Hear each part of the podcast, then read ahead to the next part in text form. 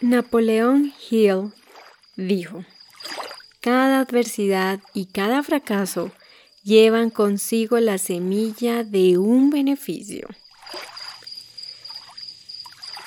El fracaso, los problemas, las crisis, la adversidad. Tantas situaciones que se pueden presentar y que hemos tenido que atravesar donde difícilmente vemos esperanzas, no vemos a veces la solución, todo está tan oscuro. Estamos atravesando una situación tan compleja en nuestra vida donde creemos que simplemente no tiene salida, no tiene solución. Y nos sentimos desorientados, perdidos, aturdidos y asustados, en shock, bloqueados, con muchísimo miedo. Personalmente cuando empecé a conocer todo lo que Napoleón Hill fue trabajando en estos libros y sobre todo en ese libro que él trabajó, Piense y hágase rico. Em, yo decía, pero ¿qué le pasa a esta persona? ¿Cómo puede haber una semilla de un beneficio en una situación que primero me duele y que yo no quiero atravesar? Es muy difícil. O también cuando sobre todo es con una persona que nos cae muy mal y de pronto es una persona que tenemos que ver todo el tiempo, de pronto está en nuestra familia o es una persona que es nuestro jefe, que tenemos que hacerle caso, que tenemos que estar todos los días con esa persona. Y no es nada fácil. Y es como, bueno, porque tengo que estar encontrándome con esta persona que me cae en serio tan mal y que no me siento nada bien alrededor de esta persona. Pero bueno, si tú has estado también atravesando alguna situación actualmente, o con una persona, alguna relación donde sientes que qué bueno va a tener eso, qué cosas positivas van a llegar a dejar ese problema, para nada. Digamos que en ese momento uno no puede ver nada positivo, de hecho, el hecho de que nos sugieran que veamos algo positivo en la situación y que este problema tan grave y tan doloroso nos está trayendo algún beneficio, alguna oportunidad, quisiéramos como darle un puño a la persona que nos lo está diciendo. Pero entonces, bueno, ¿cómo es este tema de, de empezar a ver algo positivo en la situación que yo estoy viviendo? Y una de esas cosas que podemos empezar a hacer a pesar del dolor, que hay algo que no podemos negar y es que nos duela, es permitirnos también sentir, ¿no? Sacar nuestras emociones. Pero después de estar haciendo todo esto de sentir la situación y estar estrellándonos contra el problema una y otra vez, una de las cosas que podemos empezar a analizar es ir hacia adentro, empezar a observarnos a nosotros mismos y empezar a analizar para qué me está sucediendo eso. O sea, ¿qué es lo que tengo que aprender con esta situación? ¿Qué es lo que de pronto no estoy viendo? ¿Qué es lo que yo no estoy observando e interiorizando que esta situación se está revelando en mi vida y se está dando en mi realidad? ¿Por qué? ¿Para qué? ¿Cuál es la enseñanza? ¿Qué es lo que tengo que aprender? ¿Qué es lo que tengo que ver en esta situación? ¿Qué hay en mí que también hizo que esta realidad se diera en mi vida, se manifestara? Em, si es con una persona también, en una relación, de pronto en un compañero de trabajo, con un familiar, etcétera, un hijo, un padre, una pareja, también es lo mismo, ¿no? Es, bueno, ¿Qué tengo que aprender en esta situación? ¿Qué hay en mí que, que ha traído esta situación a mi vida? ¿Qué cosas de mí también han, han generado que este problema aumente, no? Porque a veces es fácil quejarnos siempre del exterior, de la otra persona, del problema del gobierno del país, de las autoridades, de los gobernantes, de los políticos, de la familia, de los papás. O sea, siempre es el otro y el otro y el otro y el otro y con el dedo apuntar para afuera y apuntar para afuera. Pero nunca nos detenemos a pensar qué he hecho yo o qué, cuál ha sido mi contribución a esta situación, qué es lo que tengo que aprender y qué hay en mí que debo también sanar, debo trascender y debo cambiar y debo sanar y, e integrar en mi vida para que esta situación también yo la pueda ver desde otra manera. Cuando tenemos un problema, es nuestra percepción la que nos está diciendo que eso que pasa es un problema. Es nuestra lectura de la situación la que lo interpreta como problema. Pero otra persona puede que vea la situación y no lo vea para nada como un problema. ¿Mm? Tampoco estoy diciendo que entremos en negación y que pues si tu empresa está en bancarrota, pues que aquí no pasa nada. Para nada. Es tratar de ver siempre las cosas desde otro ángulo, sin anular, sin negar también lo que pueda estar pasando. Pero entonces es tratar de que le des una lectura diferente. Trata de ver, bueno, cuál ha sido mi contribución a la situación. Eso también nos aleja de, de caer en el victimismo, de que pobrecita yo, pobrecito yo, es que a mí me hacen todo el tiempo. Otra cosa que podemos hacer para empezar a ver cuál es la, la semilla del beneficio que puede traer una situación difícil en nuestra vida es em, analizar las cosas desde el corazón, o sea, no tratar de racionalizarlo todo, más que desde el corazón, es como desde el alma, ¿no? Em, hay algo que me parece interesante y es este, este tema de las proyecciones.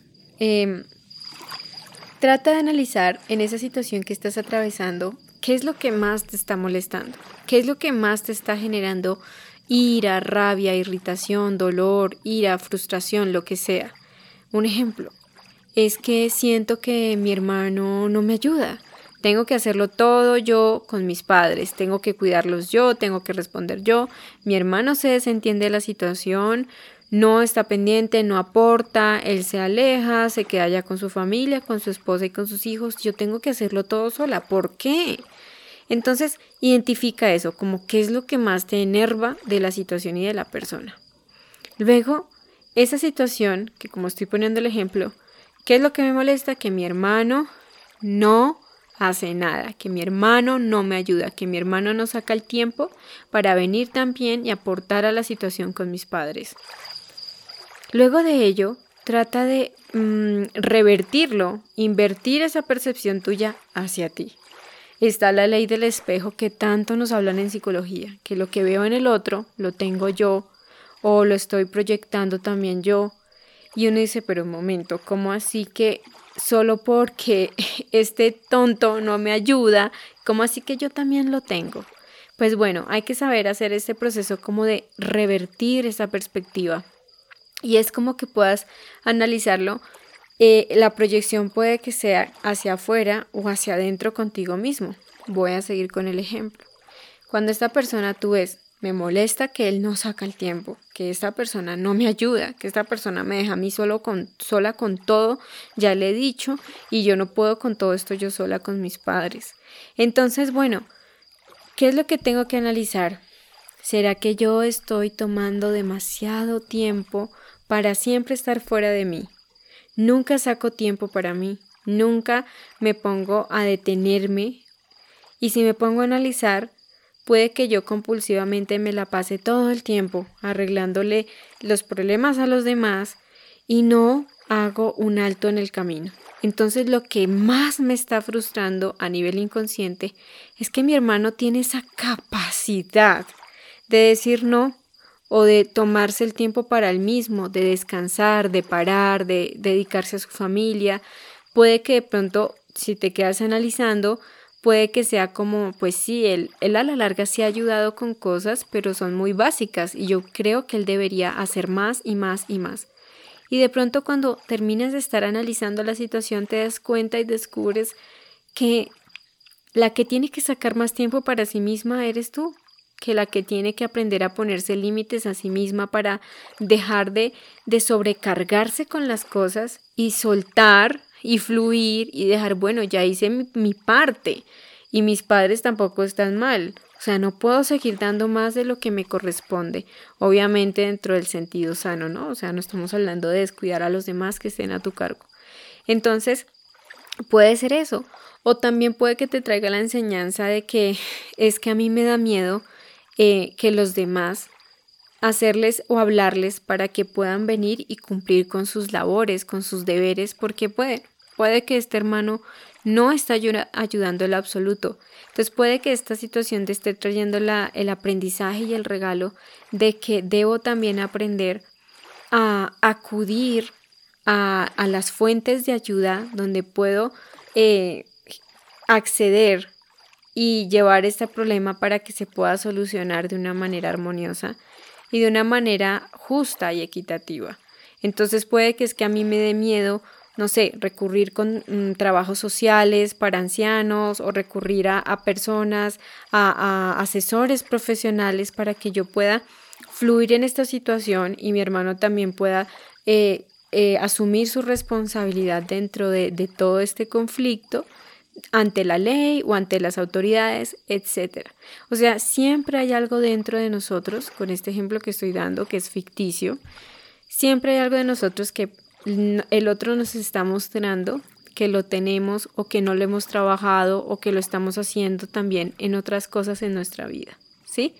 Entonces, otro ejemplo pequeño como para reafirmar esta meditación de hoy es esta situación cuando yo veo que me molesta cuando veo que, que mi hermana descansa o que mi amiga o mi amigo de apartamento donde vivimos es una persona que se sienta y se pone a ver televisión, se pone a estar con su celular y me fastidia, no sé por qué, pero me fastidia. Y a veces eso nos pasa, que la otra persona no tiene que hacer algo necesariamente para que nos irrite. Y cuando empezamos a ver esto de la proyección es que me doy cuenta que yo soy una persona que trabajo compulsivamente, que no paro nunca, que no me detengo y me molesta ver que el otro tiene esa capacidad para parar, para descansar, para no quedarse todo el día hasta la noche trabajando, para dormir y no tengo esa capacidad. Entonces, pues, estos son una serie solamente de tips, de ejemplos. Obviamente, estos temas de las crisis y los problemas o, o, o, lo que son el fracaso y la adversidad son temas mucho más profundos pero siempre, siempre nos traen algo para aprender, nos traen algo que dejarnos. Y creo que una de las cosas que mejor ejemplo pueden ser es como lo que sucedió con la pandemia, ¿no? Qué mejor ejemplo de adversidad y fracaso como humanidad. Tener que afrontar todas las consecuencias que todavía estamos afrontando por fruto de esta pandemia, ¿no? De, de, de que nos llevó a reinventarnos, y creo que la pandemia es finalmente el ejemplo con el que cierro este capítulo de hoy, de que trajo semillas de beneficio, trajo aprendizajes, trajo mm, como ese potencial para sacar de nosotros lo mejor que podemos dar, transformar nuestra manera de pensar, ver la vida desde otro ángulo, dejar de ser tan egoístas, pensar en los demás, ser más conscientes, analizar nuestro planeta, lo que estamos haciendo con, con el medio ambiente, muchísimas cosas, ¿no? Como que te reinventas y tienes que volver de ceros y, y, volver a darle un resignificado a todo y reconfigurar tu vida por completo. Entonces, bueno, pues a mí esto me encantó el tema de hoy, espero que te haya gustado también y te haya sobre todo hecho pensar y analizar en varias cosas. Te deseo un excelente día, tarde o noche. Gracias por escuchar. Seguimos aquí, siempre escuchándonos en Píldoras Ataraxia. Conoce mucho más sobre mente y relaciones sanas en el canal de YouTube Sonia Ataraxia y encuéntrame en Instagram y Twitter como Sonia-Ataraxia. Gracias, muchas gracias por escuchar Sonia Ataraxia.